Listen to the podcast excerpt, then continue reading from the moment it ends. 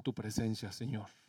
En esta mañana, Padre, después de adorarte, disponemos nuestro corazón delante de ti para conocer tu voluntad a través de tu palabra. Llénanos, Señor, dame de nuevo para hablar, dame sabiduría de lo alto, que tu palabra penetre, Señor, con una siembra de tu espíritu en nuestro espíritu. En el nombre de tu Hijo Jesús. Amén. Bueno, hoy van a estar con nosotros los jóvenes y siempre que están los jóvenes, créanme que me, me tambaleo un poco porque a veces llevo un ritmo de predicaciones de ciertos temas y ellos pues están con nosotros solamente una vez al mes.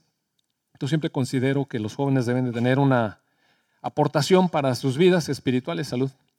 Y e, en esta ocasión estuve pensando y pensando toda la semana, pero creo que es importante que nuestros jóvenes sean tratados como lo que a ellos les gusta hacer. Este, personas con entendimiento que pueden tomar sus decisiones con, un cierto grado de madurez, están en el proceso. Y entonces voy a hablarles como personas que tienen capacidad para comprender, que es igual que el resto de la congregación. Los voy a considerar así. No niños, son los jóvenes. Entonces, eh, el tema que vamos a tratar hoy tiene que ver con una palabra que Jaime, por cierto, dijo a media, a media alabanza, que el Señor le puso y que se llama identidad. Mire, yo no hablé con él nada al respecto. Ni, él ni sabía que yo iba a hablar de identidad, pero de eso voy a hablar de identidad. Así es que creo que el Señor está confirmando lo que nos quiere decir hoy. Identidad. Identidad, una correcta identidad es lo que nos hace triunfar en las batallas espirituales. Y la semana antepasada hablé yo un poco acerca de este, este mundo espiritual que nos rodea, que se entremezcla con el mundo físico. Muchas veces no nos damos cuenta cuántas fuerzas espirituales están obrando en medio de nosotros, alrededor de nosotros, y, a veces pensamos que solamente viendo demonios y, viendo ángeles eh, es como podemos percibir el mundo espiritual, pero no, mire, en realidad estas fuerzas obran, operan, oprimen a veces a las personas en su alma, y las personas son conducidas a hablar y a comportarse eh, por medio de la influencia de esto. ¿Usted cree que todas estas cuestiones de homicidios, de balaceras, de secuestros, de privación de libertad, de crueldad, de vicios, ¿usted qué cree? ¿Que son invención de la gente? No, mire, hay fuerzas espirituales que están operando, oprimiendo, guiando el pensamiento de hombres y mujeres que están lejos de Dios.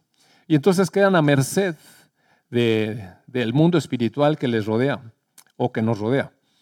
Nosotros sabemos eso porque estuvimos allí, vivimos un tiempo en la oscuridad, recordamos las cosas que se nos ocurrían y que ahora que conocemos al Señor, ahora que el Espíritu Santo mora dentro de nosotros, nos alerta y nos dice, hey, ¿qué pasó?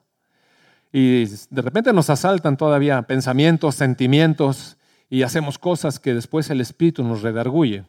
Entonces nos damos cuenta que no venían de nosotros, eh, fuimos influenciados. Es más, el, el ambiente, la presión exterior también influencia.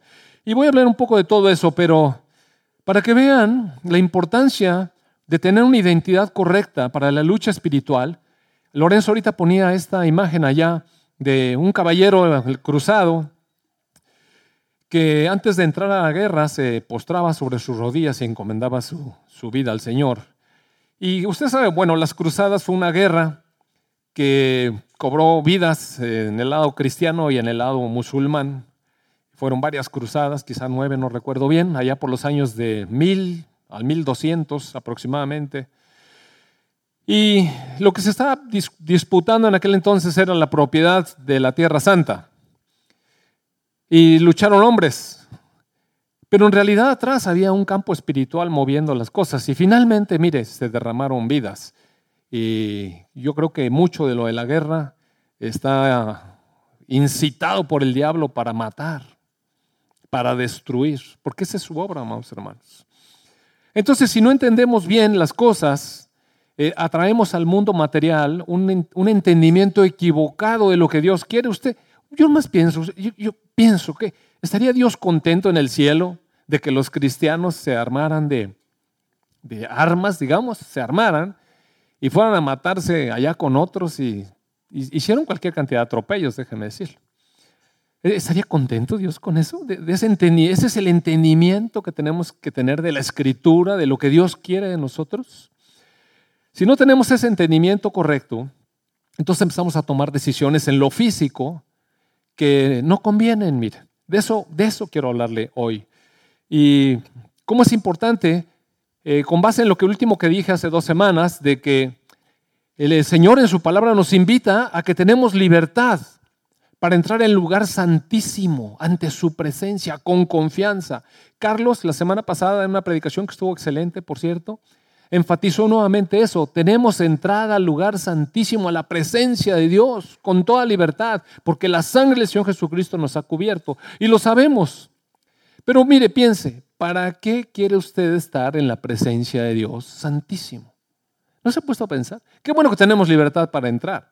Qué bueno que la palabra nos convoca y nos dice, entra en la presencia de Dios. Ahí hay plenitud de gozo, delicias a su diestra para siempre. Sí, pero lo que hacemos en su presencia. Llegamos a la presencia de Dios y, ¿y de qué aprovechamos?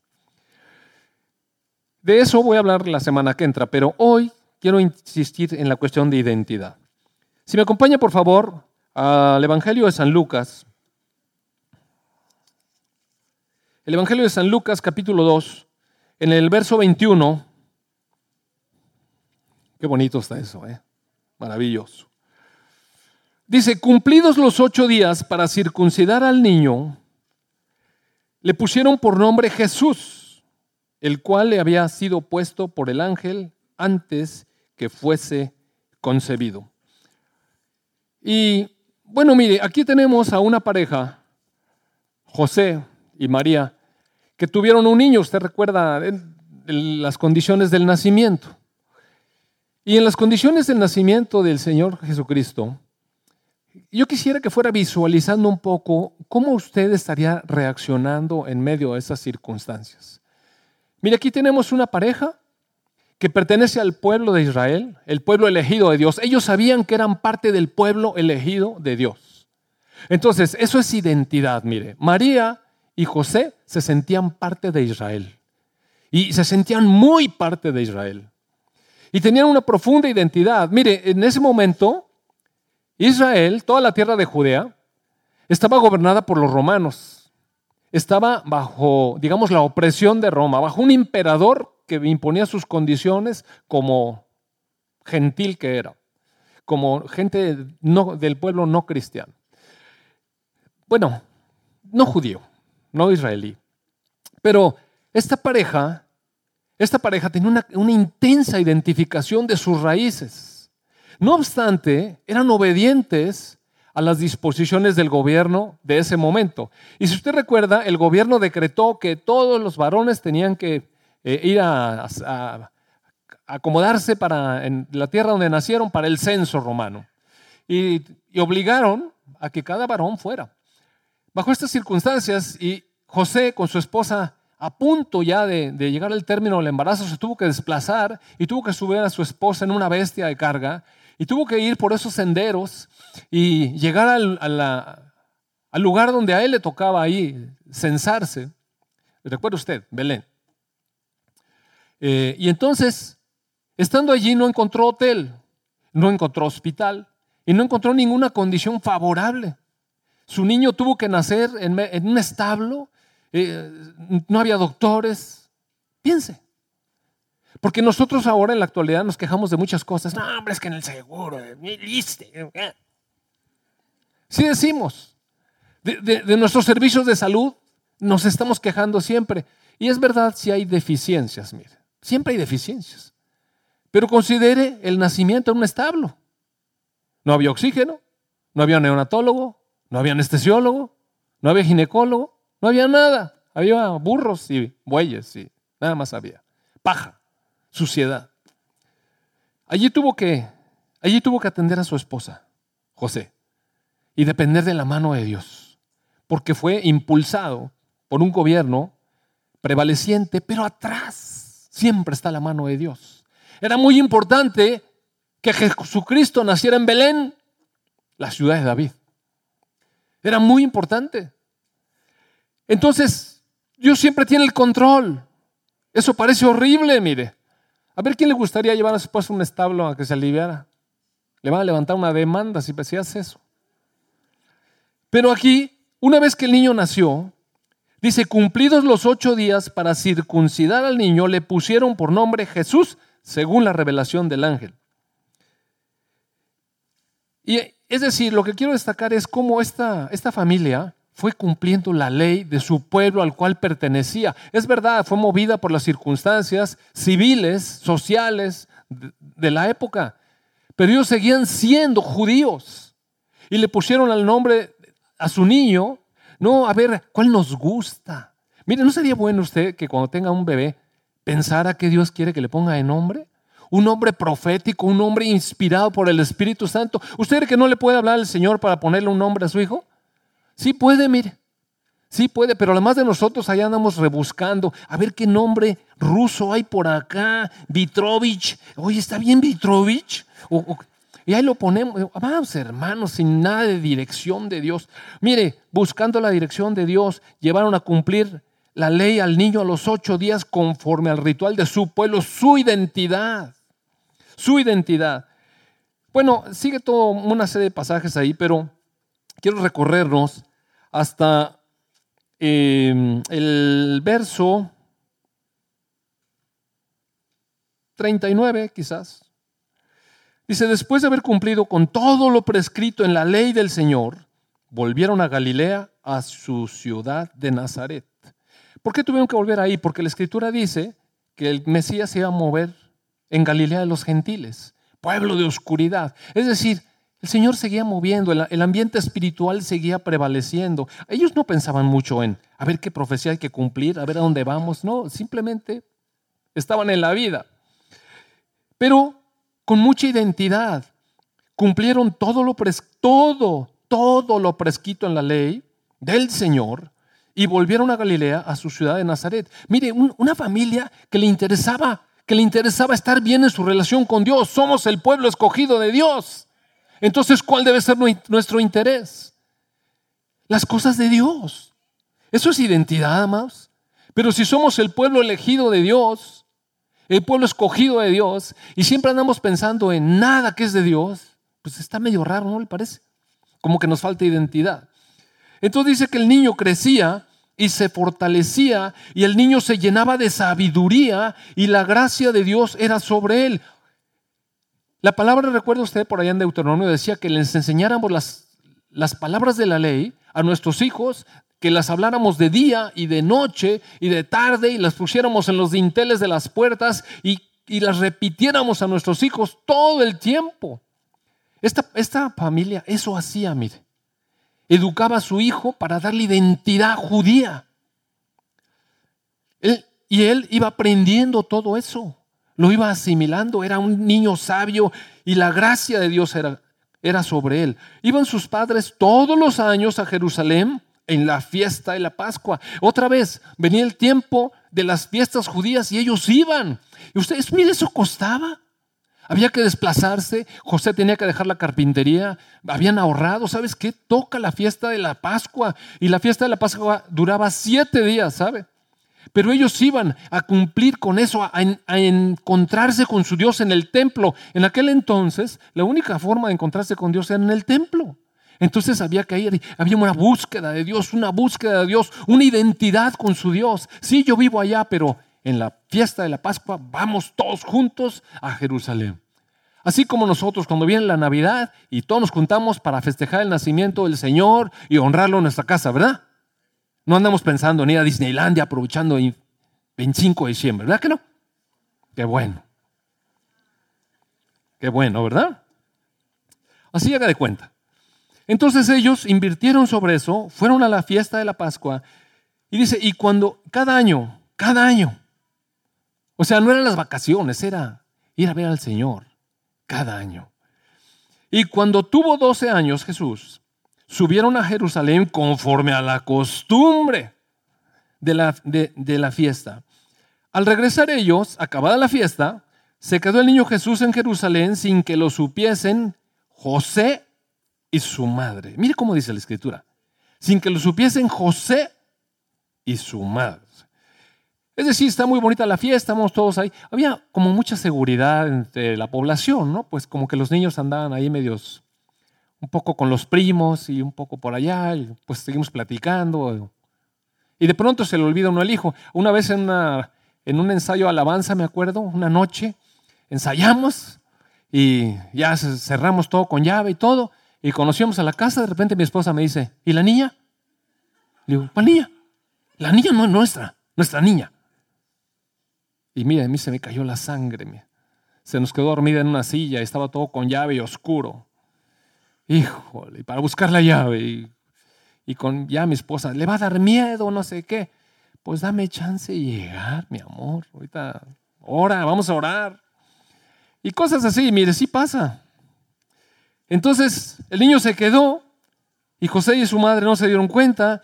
Ellos estaban pensando que estaba entre la compañía. O sea, como que era un grupo grande, grande, familia. Todos se movían. Y anduvieron camino de un día, 24 horas, oiga. Entonces la confianza de que pues, anda ya con los primos, seguramente le van a dar de comer. oiga, pero después de 24 horas en la torre, ¿no? Pues ¿dónde está el niño? Lo buscaban entre los parientes, entre los conocidos, pero como no lo hallaron, vámonos a Jerusalén, ¿no? el verso 46 dice, y aconteció que tres días después, oiga, qué angustia de haber sido eso. Tres días después, lo encontraron en el templo, sentado en medio de los doctores de la ley, oyéndoles y preguntándoles y todos los que le oían se maravillaban de su inteligencia y de sus respuestas. O sea, sí les preguntaba, pero también contestaba. Sí les preguntaba, pero ya imagino la calidad de preguntas, ¿verdad? De esas que ponen a bailar a todo mundo y, y de repente les decía sus, sus impresiones. Y, y estos doctores de la ley se maravillaban de su inteligencia y de sus respuestas. Tenía 12 años. Mire, ¿qué implica eso? Que un niño de 12 años conocía perfectamente la escritura. No, no fue allí a ver si lo llevan los papás, como decía ahorita Laura. Mira, a ver qué te enseña. No, no, no, mire, Jesús estaba bien ducho en las escrituras, de muchos años, se, las sabía, podía discutir con los doctores de la ley. ¿Dónde cree que, dónde cree que practicaba eso? En su casa, mire, en su casa. En su casa. Entonces cuando lo vieron, se sorprendieron y le dijo su madre, hijo, ¿por qué nos has hecho así? Oiga, pues es una reacción natural de una mamá. Toda angustiada. Claro, no como usted, que la agarra, que estoy... Chamaco, todo lo que me hiciste pasar de la angustia. Y pobre chamaco, la cabeza se le hace... ¿Nunca se le ha perdido uno? se está riendo porque sí hace eso. Sí hace. Pero María, hijo, ¿por qué nos has hecho así? Aquí tu padre y yo te hemos buscado con angustia. Mire, María honraba a José. ¿Se fijó? Arriba la escritura nos revela la, cosa como está. Pero María dice, tu padre y yo te hemos buscado con angustia, hijo. Entonces él les dijo, oh, eh, es una respuesta inocente de un niño, ¿eh? ¿Por qué me buscaban? ¿No sabías, mamá, que en los negocios de mi padre con mayúscula ¿Me es necesario estar? ¿No sabías, mamá? ¿No sabían ustedes que no les había dicho el ángel, ¿te acuerdas? ¿Usted qué cree? ¿Que ellos se habían platicado con su hijo de su historia? Mire, ¿sabe qué hacía la gente antes que no había televisión, que no había tablet, que no había videojuegos, que no había radio? ¿Sabe qué hacía? Platicaba. Eso hacía la gente. Platicaban historias familiares, platicaban, arraigaban al niño en su cultura. ¿Por qué somos estos? Seguramente, mamá, ¿por qué están estos soldados romanos con esa espada? Y mire, se viene la, enseñanza. Nosotros fuimos esclavos en Egipto y Dios nos sacó y el mar rojo y no sé qué y el faraón. Pero hemos pecado y ahora estamos ahí con encima de estos. Aquí nos tienen todos oprimidos. Y cada vez que uno preguntaba algo, le sacaban toda la historia de Israel, mire una, identidad tremenda. ¿No sabías, mamá, papá? Pues que no saben que, que necesito ser los negocios de mi Padre Celestial. Pero ellos no entendieron las palabras que les habló. Y descendió con ellos y volvió a Nazaret y estaba sujeto a ellos. O sea, Señor Jesús también comprendía que eventualmente los hijos tienen que estar sujetos a los padres. Y aunque él estaba muy por encima de ellos, estaba muy por encima de su comprensión espiritual, incluso de los doctores de la ley, él se sometió a la ley que decía, honra a tu padre y a tu madre.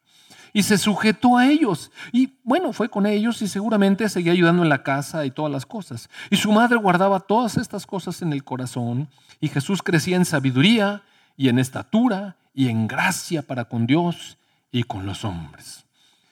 Muy bien, entonces este joven permaneció en su casa, así como Jaime la nuestra, hasta los 30 años.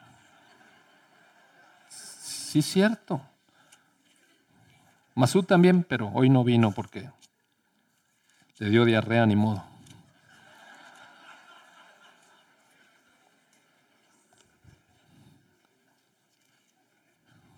Sí, cierto.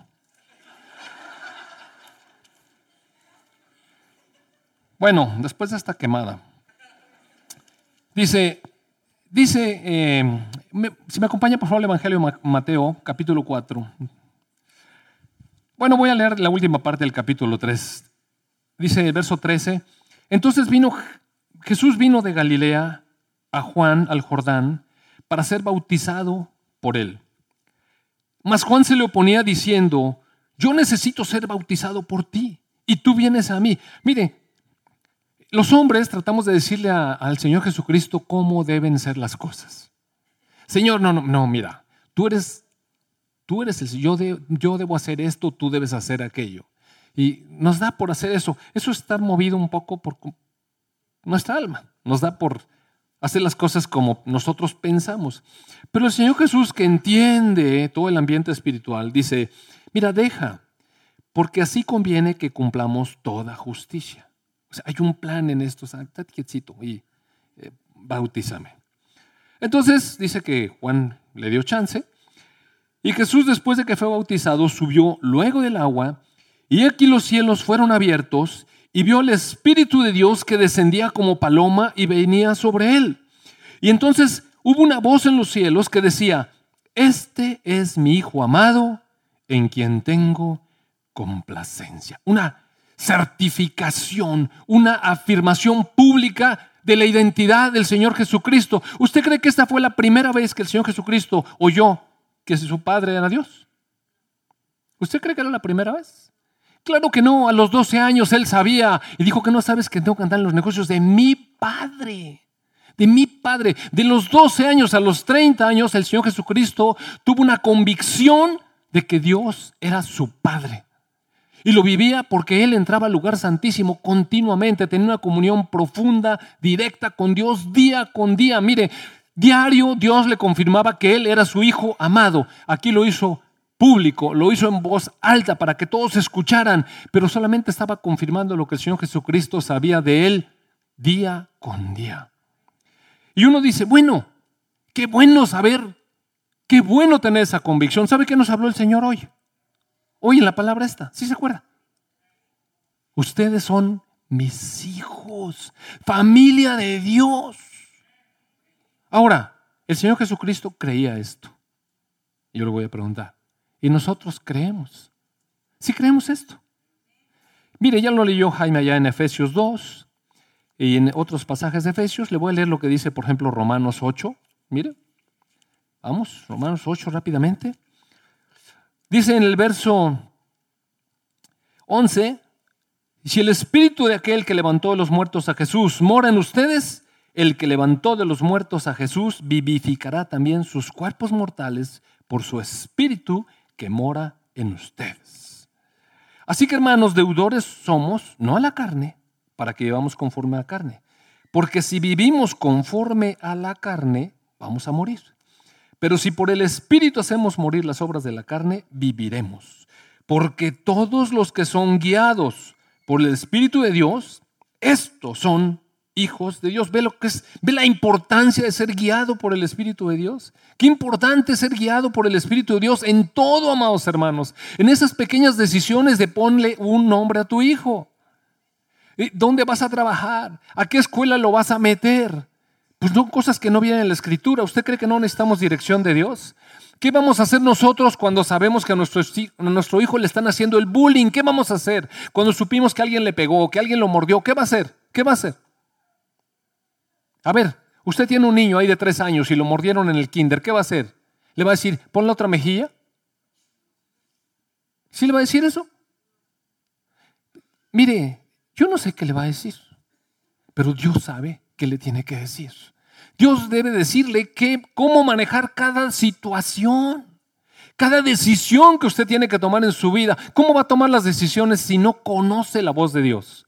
Para eso hay que entrar al lugar santísimo, mire, para inquirir en su presencia, para tomar decisiones guiadas por el Espíritu de Dios, porque los que son guiados por el Espíritu de Dios, esos son los hijos de Dios. Dice verso 15, pues ustedes no han recibido el espíritu de esclavitud para estar otra vez con temor. Han recibido el espíritu de adopción por el cual clamamos, Padre mío, ama, Padre, papito del cielo. El espíritu mismo da testimonio a nuestro espíritu de que somos hijos de Dios. Mire, usted tiene que tener eso en la cabeza y en el corazón y en cada una de sus células. Porque muchas veces venimos a la iglesia y sentimos, yo no sé qué, pero no se siente la gente parte de la familia de Dios, hijo de Dios, hijo de Dios, o no lo toma, o, yo no sé qué. Entonces, mire, si uno no vive conforme una identidad, usted va a vivir sin identidad. Y va a hacer cosas que tienen una identidad diferente de un hijo de Dios. En alguna otra porción, creo, Romanos, ah, no me acuerdo dónde dice, Efesios, Efesios 5 debe ser. Efesios 5. Mire, dice que imiten a Dios como hijos amados. Efesios 5, verso 1 dice, sean pues imitadores de Dios como hijos amados. ¿Cómo nos tenemos que portar? Como hijos amados. Mire, sabe, mi papá trabajaba en una empresa en México que estaba en un edificio que tenía, no sé, como 30 pisos, no sé cuántos pisos tendría eso. Y entonces su oficina estaba en el piso 16 y, su oficina daba justo enfrente del Ángel de la Independencia, así se veía el ángel así, al mismo nivel. Entonces era un lugar, eh, pues, que no dejaban entrar uno fácil, ¿no? Y a veces mi papá mandaba a que lo fuera yo a recoger. Entonces yo podía entrar a su oficina y, era muy padre, ¿sabe? Llegaba con el policía, le dije, soy el hijo del licenciado. Ah, pase usted. Y cuando llegaba arriba, abría el, elevador y la gente me saludaba. Yo podía llegar hasta la oficina de mi papá. Tenía acceso libre. Era mi papá. Y yo podía llegar allá con él, con confianza, con libertad. Pero déjame decirle una cosa. Yo tenía que ir vestido correctamente. ¿Usted cree que yo iba en shorts y con chanclas de pata de gallo? Olvídelo, mire. Yo no podía ir así. Porque ¿sabe qué? Me hubiera llevado una buena jaloneada de pelos ahí enfrente de todos en su oficina. En serio. Es decir, es mi padre, pero yo tengo que honrarlo. Él tiene un lugar de honor allí. ¿Cómo cree que voy a llegar yo todo chancludo? Pues, ¿qué, qué le pasa a este? El, hijo licenciado, pues, ¿dónde lo recogió? ¿Así? Sí, amados hermanos. Es que mire, considere. Piense, sea inteligente, sabio. Entonces, como, como hijos amados. Bueno, ya tenemos identidad esa. ¿Tenemos esa identidad? Somos hijos de Dios, en verdad. Usted lo, sabe, lo, lo cree, lo siente, lo vive. Amén, muy bien. Ahora mire, después de que salió el Señor Jesucristo del Jordán, y fue lleno de ese Espíritu Santo que Juan pudo ver una paloma que descendió del cielo y se posó sobre él. Y escuchó la voz. Dice en el verso 1 del capítulo 4, entonces Jesús fue llevado por el Espíritu al desierto para ser tentado por el diablo. Oiga usted, esa frase casi que está difícil de creer. ¿Cómo que el Espíritu de Dios lo llevó a un desierto y luego para que el diablo viniera a moler? Piense, ¿usted es hijo de Dios? Jesús también, y lo sabía. Le acababan de decir, tú eres mi hijo muy amado, muy amado. Ok, Jesús sabía moverse por el Espíritu. Entonces el Espíritu le dice, ven, lo lleva al desierto. lo lleva para ser molestado por el enemigo. Entonces estuvo ayunando ahí en el desierto, teniendo comunión con Dios, profunda comunión, 40 días y 40 noches de ayuno. Entonces tuvo hambre. ¿Y quién se presentó? A un hijo de Dios. A veces yo oigo decir, es que a nosotros el diablo no nos puede tocar. Pues no sé, digo, no sé qué lees tú. Viene el tentador, viene el tentador y le dice, fíjese, su identidad. Ah, eres, si eres hijo de Dios, a ver, a ver, di que las piedras se conviertan en pan. Y empieza a poner en tela de juicio esta verdad que nosotros tenemos que tener. Pues de quién son hijos. Cuando viene el diablo y lo molesta, ¿no le entra la duda? Pues si yo pensé que era hijo de Dios, ¿por qué me pasan estas cosas a mí? Pues lea, amado hermano. Lea que los hijos de Dios eventualmente somos confrontados con el enemigo. Aquí pusimos un caballero de una batalla. Hay que, hay que saber que tenemos un mundo espiritual alrededor que está fastidiando. Si no nos damos cuenta, mire, si no nos damos cuenta, vamos a caer en sus tentaciones.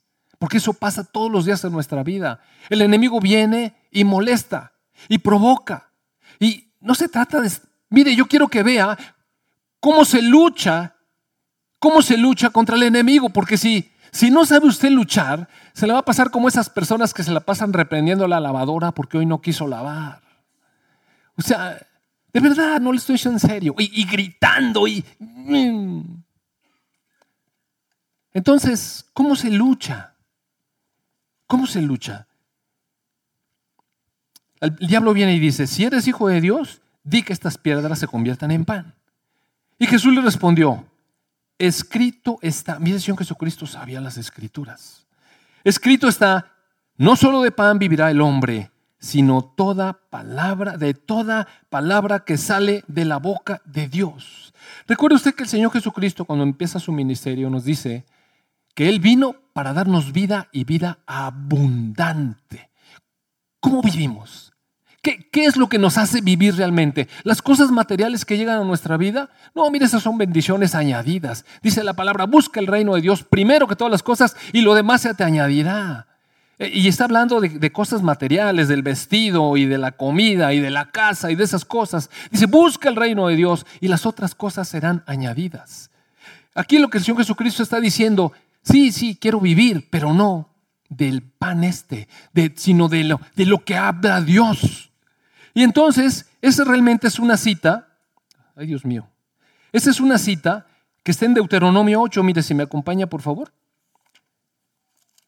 En Deuteronomio 8, en el verso 1 dice, yo, yo me imagino esto, el Señor Jesucristo desde, desde muy pequeño, y quiero decir muy pequeño, porque a los 12 años estaba discutiendo con los doctores de la ley a alto nivel, mire, a alto nivel. No, no que llegamos allá con los jovencitos y les preguntamos, a ver, ¿alguno de ustedes sabe los 10 mandamientos? No, no, no. Discusión de alto nivel a los 12 años. Entonces, mire cómo dice. Seguramente él, él había repasado estas palabras Muchas veces, muchas veces las había estado leyendo, meditando, comiendo, digiriendo, analizando, creciendo en sabiduría e inteligencia espiritual. Dice la palabra en el 8.1, dice, cuidarás de poner por obra todo mandamiento que yo te ordeno hoy para que vivas y seas multiplicado y entres y poseas la tierra que nuestro Dios te prometió con juramento a nuestros padres. Él sabía que esa palabra era para él, era miembro del pueblo de Dios escogido. Está hablando con cada uno de los israelitas, ¿ve? Y te acordarás de todo el camino por donde te ha traído el Señor tu Dios estos 40 años en el desierto. ¿Cuántas veces cree que le habían platicado la historia esa? Si nosotros aquí en la iglesia ya sabemos que todas las veces nos dicen que Israel estaba preso y esclavo en Egipto y que el Señor lo libró con brazo fuerte, y a veces lo oímos y lo oímos, sí. Pero ¿cómo cree que lo vivía? Se lo platicaban todos los días. En la fiesta de la Pascua, ¿sabe de qué se hablaba? ¿Sabe qué se festejaba en la Pascua? Cuando iba siete días de todos los años a Jerusalén, ¿sabe de qué se hablaba? La Pascua es cómo Dios sacó a Israel de Egipto y cómo los salvó con su brazo fuerte, cómo los atravesó por el Mar Rojo todos los años. Entonces él aquí se sabía la ley. Te acordarás de todo el camino por donde te ha traído el Señor tu Dios estos 40 años en el desierto para afligirte. A ver, ¿para dónde me lleva Dios? Para afligirte, para probarte, para saber lo que hay en tu corazón, a ver, a ver si has de guardar o no sus mandamientos. Ahora el Señor Jesús está en un desierto, probado, afligido, con hambre. ¿No cree que le vino a la mente esta cosa? Mire, estoy en el desierto, probado por Dios, afligido, con hambre. Voy a cumplir sus mandamientos, voy a esperar en su palabra. Y te afligió y te hizo tener hambre, pero también te sustentó con maná, comida que no conocías tú ni tus padres la habían conocido. El Señor te afligió para hacerte saber que no solo de pan vivirá el hombre, mas de todo lo que sale de la boca del Señor vivirá el hombre. Y el Señor Jesucristo estaba viviendo eso, mire, pero, pero se sabía la palabra, amados hermanos. Entonces el diablo viene y dice, verás pan. Y él va a la palabra, no, no, mi vida no depende del pan. Sí, tengo mucha hambre, pero mi vida depende de lo que Dios me dice. Y Dios me dice que estoy siendo afligido para probarme a ver si voy a cumplir sus mandamientos o no. Y buena respuesta al diablo, mire. Sin gritos. Escrito está. ¿Dónde cree que ocurrió esto? ¿Dónde cree que ocurrió esto? El Señor Jesucristo, desde luego, tenía un discernimiento de espíritus por encima de todos los hombres. Él podía ver el mundo espiritual. Es muy posible que viera cara a cara al enemigo. Pero todo esto es en el nivel espiritual, amados hermanos. No se aparece como una persona, se ve en el Espíritu. ¿Recuerda usted la visión con Eliseo y su criado? Abre los ojos. Bueno, el Señor puede ver ese, ese. Él sabe de dónde está saliendo ese deseo en su corazón, ese pensamiento que vino a su mente. Ahí las piedras. Aspan. ¿Quién lo puso? El enemigo. Por eso tenemos que tener este discernimiento espiritual. Sale de la presencia de Dios que nos revela el mundo espiritual para que podamos saber de dónde vienen los pensamientos que tenemos, las ideas que tenemos, las decisiones que estamos a punto de tomar. Si no consideramos el mundo espiritual, mires, ya, ya cayó. Pero el Señor nos está abriendo los ojos. Ve de dónde vienen los pensamientos que llegan a tu cabeza, a tu corazón y, contesta correctamente. No, no, sí, sé que estoy afligido. Pero ¿sabe qué? Dice que después de que tuvieron hambre, el Señor les dio pan y lo sustentó. ¿Sabe qué pasó después de las tentaciones? Apareció un ángel y le servía a Jesús. sí le dio de comer, sí lo sustentó. Muy bien. El verso 5 dice, entonces el diablo le llevó a la santa ciudad y le puso sobre el pináculo del templo y le dijo, si eres hijo de Dios, échate abajo, porque escrito está. Mire, el diablo se sabe la escritura. ¿No cree usted que porque anda con su Biblia aquí ya es inmune? de veras. ¿Sabe que a veces nosotros tenemos ideas? Cuando yo era niño, en la casa de mis abuelos era una casa antigua en la Ciudad de México, oscura. Entonces, a veces me quedaba con mis abuelos pero esas casas, oiga, esas casas lúgubres allá, bien vieja. Y entonces de repente mi abuela me decía, mira hijo, tráeme allá arriba no sé qué. Y yo, ¿cómo? ¿Y tengo que subir con la luz oscura? Digo, sin, con la luz apagada. Decía, arriba está el encendedor.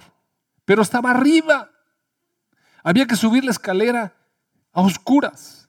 Entonces, bueno, yo tenía mi concepción de Dios y lo que me habían enseñado, entonces, mire, yo iba cruz, cruz, cruz, cruz. No, en serio, le estoy diciendo en serio. Así subí la escalera. Cruz, cruz, cruz, cruz. Cruz, cruz, cruz. Porque, porque yo sabía que el Señor era poderoso. No tenía entendimiento, pero este Señor poderoso. Cruz, cruz. Y cuando llegaba arriba, le tanteaba así a la pared a ver dónde estaba el apagador. Y, ay, cuando se prendía la luz. Entonces ya guardaba. ¿No? Porque son los fetiches que tenemos en la cabeza. Pero Dice que el, diablo lo llevó allá, al pináculo. ¿Recuerda usted lo que le dije de cómo se mueven las cosas en esta, en esta nueva física que están descubriendo apenas ahora? Mire, así nos podemos mover. Es llevado allá, puesto encima, el diablo le muestra las cosas y le dice, a ver, échate abajo, porque escrito está, a sus ángeles mandará acerca de ti. Y también dice la escritura, en sus manos te sostendrán para que no tropieces con tu pie en piedra. Y Jesús le contesta otra cosa. ¿Qué, es lo que se antojaba que contestar allí? Mire, el, diablo estaba citando el Salmo 91. Si me acompaña usted, por favor, a ver el Salmo 91. Un salmo hermoso que a mí me encanta estar eh, orando y, pensando en él. Mire, en el verso 11 yo creo debe estar eso. Verso 11 dice, pues a sus ángeles mandará acerca de ti, que te guarden en todos tus caminos. En las manos te llevarán para que tu pie no tropiece en piedra. Mira, se la citó el diablo.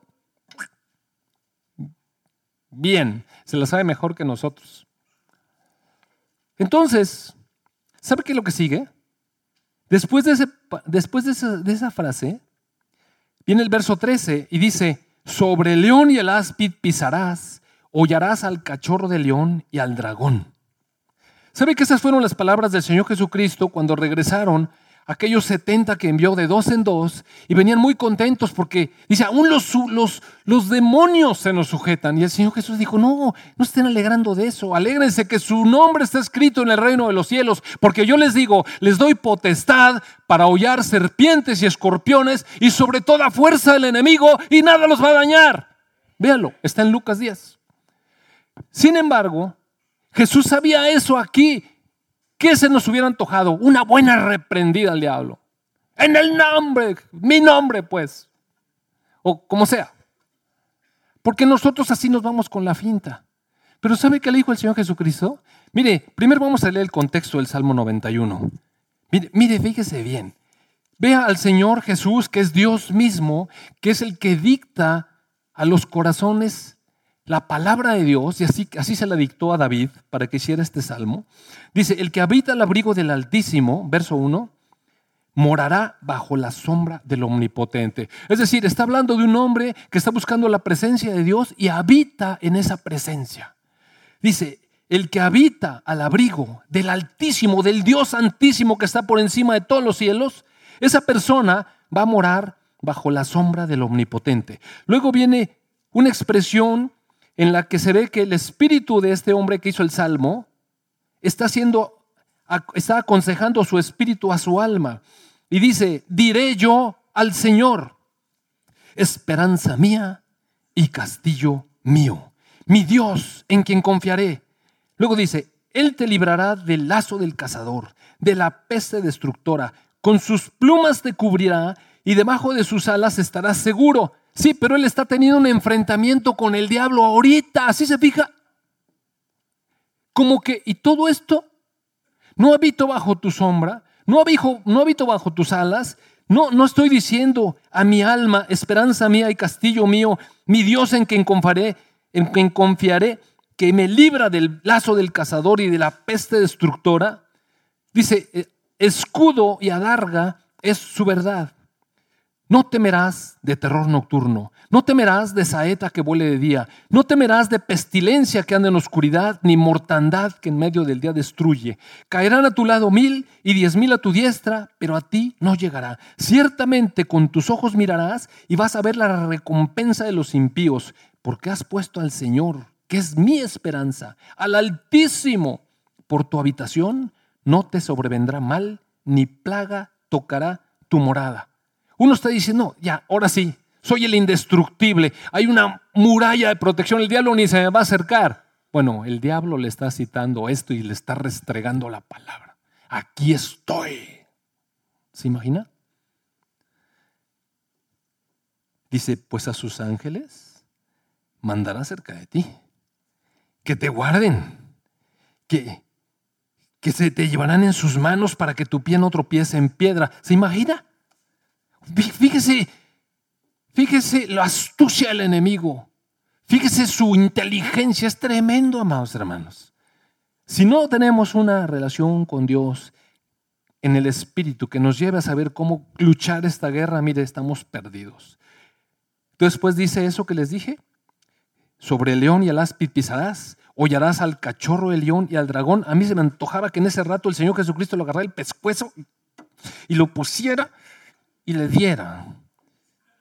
Dice, por cuanto en mí ha puesto su amor, aquí viene entonces el Espíritu contestando, como si Dios dijera, por cuanto ha puesto su amor en mí, yo también lo libraré.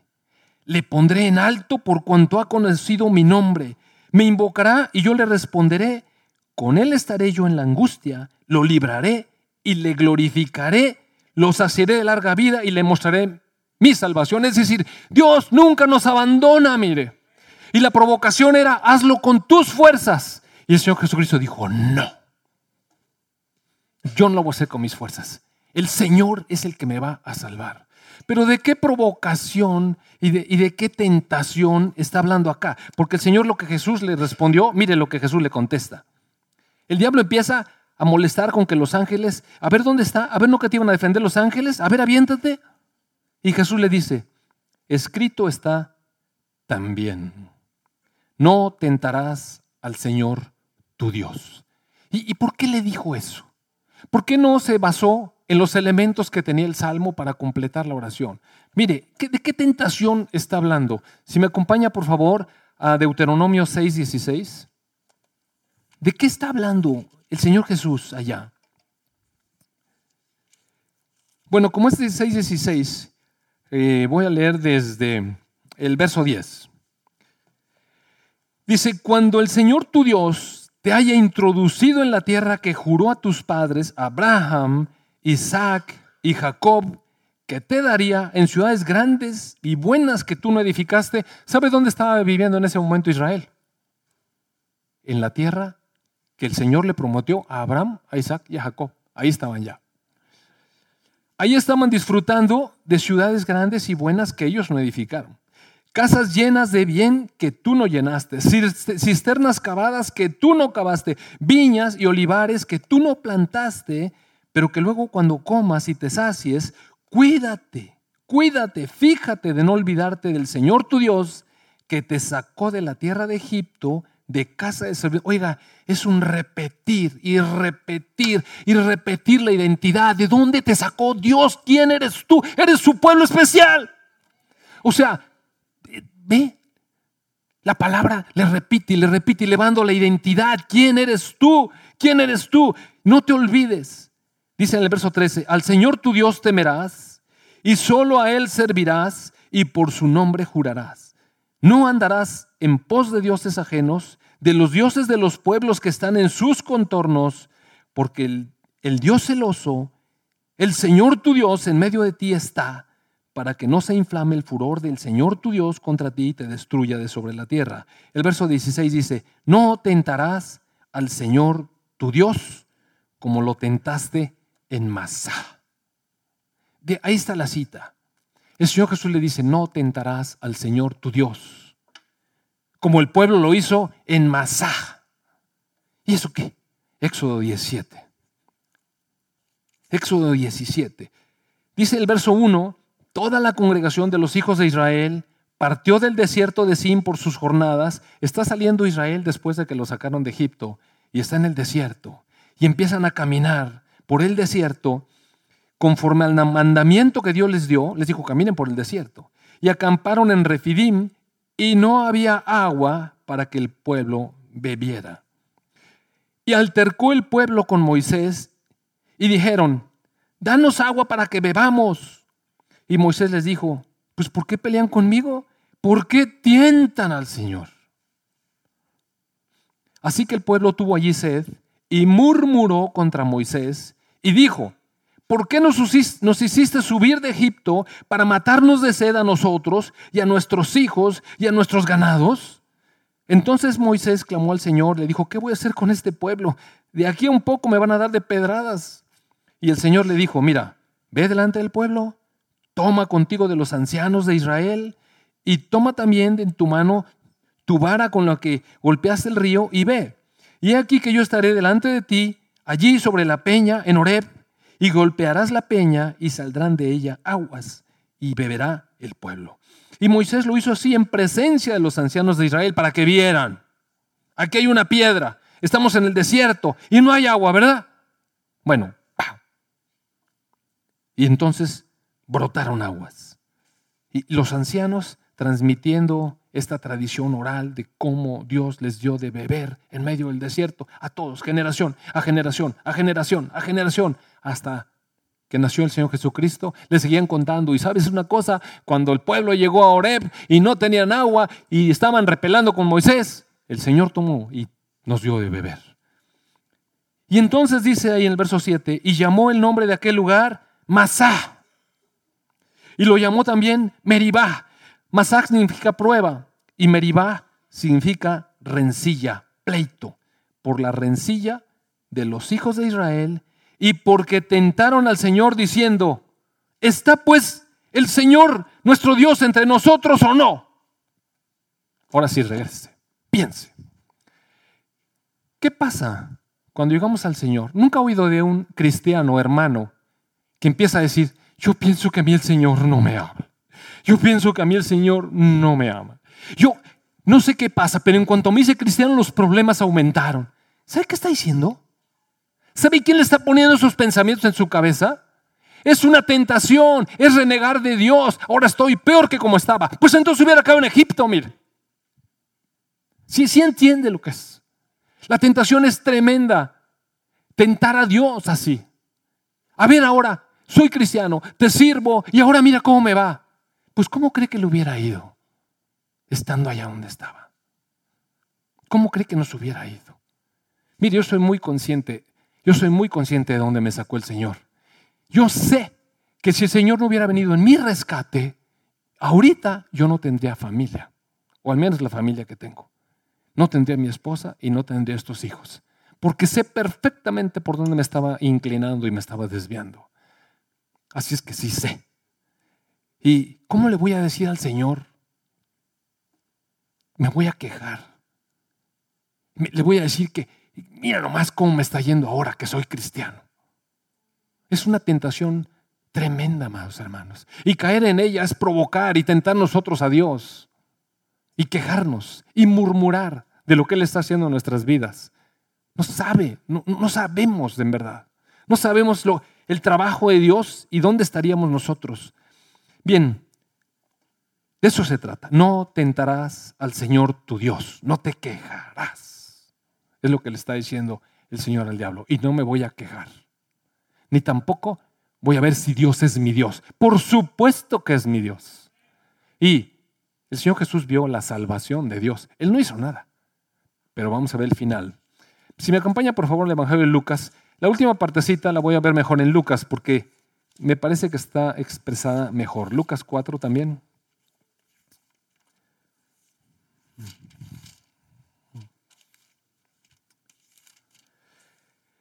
Dice, verso 5, después de que, de que vienen estas tentaciones, dice el verso 5, y le llevó el diablo a un alto monte y le mostró en un momento todos los reinos de la tierra. Mire, nada más piense, ¿hay alguna montaña en la que se puedan ver todos los reinos de la tierra? O sea, físicamente eso no existe. Así es que está hablando del mundo espiritual. Te llevo alto y te muestro toda la tierra y todos sus reinos. Y le dijo el diablo, a ti te daré toda esta potestad y la gloria de ellos, porque a mí me ha sido entregada y a quien quiero la doy. Sí se fija. El mundo, el sistema, le pertenece al enemigo legalmente. El, hombre se lo entregó. El Señor Jesús no le dijo que estaba echando mentiras.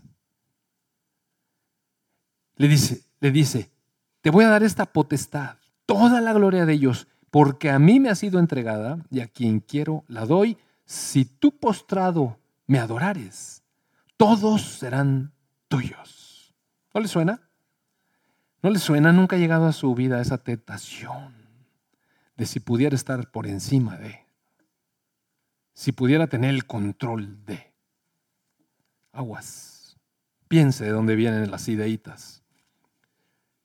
Entonces el Señor Jesús le dijo, vete de mí, Satanás, porque escrito está, al Señor tu Dios adorarás y a Él solo servirás. Lo vimos ahorita en Deuteronomio 6.13, ¿recuerda?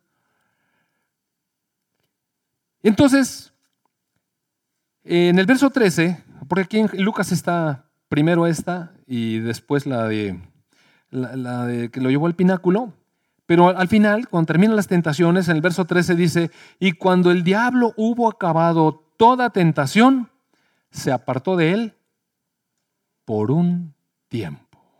O sea, mire, el diablo fastidia, amado hermano. El diablo fastidia. Si usted lee la primera carta de Pedro en el capítulo 5, si, me acompaña por favor.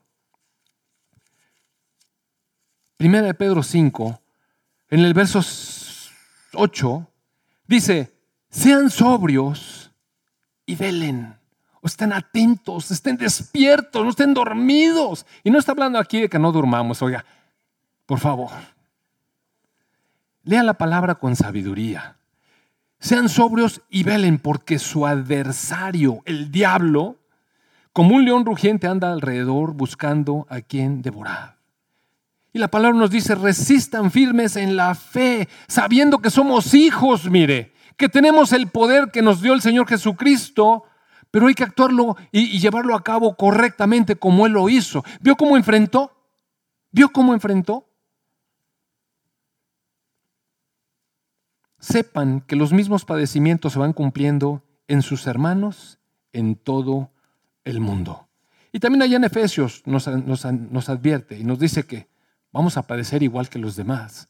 Un poco de tiempo, un poco de tiempo. Y vamos a ser probados. Y Dios tiene un propósito en eso, amado hermano. No se, no se espante, mire, Dios nunca lo va a abandonar. Si se confía a Él, Él lo va a salvar y Él le mostrará su salvación. Sí, sí, sí, Él, Él, Él. Él. ¿Tenemos una autoridad tremenda contra el enemigo? Sí tenemos, mire. Pero no para luchar tontamente. Híjole, ya se me hizo bien tarde. Entonces ya no le voy a platicar esta anécdota, sino voy a cerrar de esta manera. ¿Sabe que hemos estado orando sin cesar, de verdad sin cesar, Todas las veces que nos juntamos los martes y los jueves los varones, en otros grupos de oración que hay entre semana, yo sé que están orando. Y eventualmente cuando nos juntamos el consejo, oramos también por los jóvenes, continuamente estamos orando por los jóvenes y estamos orando por los jóvenes y queremos que nuestros jóvenes sean rescatados, oiga, de este ataque tremendo del enemigo, que mire, el enemigo no da cuartel, él, él, no, es, él no se atiene a las reglas del combate, es un tramposo. Es un abusivo, no da margen, no da chance de que uno se recupere, no es como en el box, ya la campana y toma un minuto de aire, no, te sigue pegue y pegue y pegue y pegue. Y a nuestros jóvenes que están en este proceso de formación de la identidad, le está pegando fuertísimo. Y por eso estamos orando, porque en la iglesia están pasando cosas desagradables que no pasaban antes. Y he estado yo piense y piense, de verdad, créame, piense y piense por semanas ¿Por qué nuestros jóvenes en la actualidad tienen este acoso tan tremendo y están sucumbiendo que antes no, caían? Miren, en la iglesia hace años, en la iglesia cristiana hace años, la gente no se divorciaba. Era rarísimo que en una iglesia cristiana hubiera un divorcio. Pero ahora cada vez vemos más estas situaciones. Cada vez vemos más parejas que están solas con sus hijos. Bueno, parejas no individuos, ya el hombre con los hijos o la mujer con los hijos, porque el otro lo, abandonó. Y, vemos a nuestros jóvenes cada vez más, más confundidos, cada vez menos apegados al Señor. ¿Y de dónde viene todo eso? Yo estoy pensando, Señor, ¿por qué nuestros jóvenes no tienen identidad? Yo le quiero preguntar, amado hermano, ¿cuántas veces, cuántas veces platica con sus hijos a la hora de la comida, a la hora de la cena? ¿Cuántas veces platica con ellos? ¿Y cuántas veces tiene de fondo el televisor? Yo no sé si usted está acostumbrado a prender la tele mientras está comiendo o cenando. Pero mire, acabo de escuchar un video que, por cierto, me, parece que está tan bueno ese curso, tan bueno, que a lo mejor A mejor organizo un seminario para que lo escuchen los padres de niños chicos y también de los jóvenes. Es un video, es un curso que, que imparte un, neuro, un neuropsicólogo que describe completamente claro y científicamente el desarrollo del cerebro del niño. Y él dice los peligros que hay cuando un niño está comiendo y le están poniendo un teléfono celular o una tableta o la televisión. Y entonces empieza a enseñar cómo el niño, en lugar de hacer las conexiones de comida, buen comportamiento, obediencia y es la hora de comer, asocia con distracción, asocia con distracción. ¿Sabe usted que en, este momento la Academia Americana de Pediatría y la Clínica Mayo de Estados Unidos está recomendando y casi con carácter de prohibición, aunque no se pueda hacer ley eso, o no sé si se pueda, pero no está en este momento, pero es una recomendación seria de, estas eh, sociedades de, de conocimiento científico que los niños menores de dos años no deberían tener contacto con teléfonos celulares y con tabletas. ¿Sabe por qué? Porque los disgrega. Su cerebro está en ese proceso de formación y de identidad y los hace perder eso. Y por eso ahora vemos un incremento tremendo en estos niños que tienen déficit de atención. Claro que tenemos, pues si nunca ponen atención.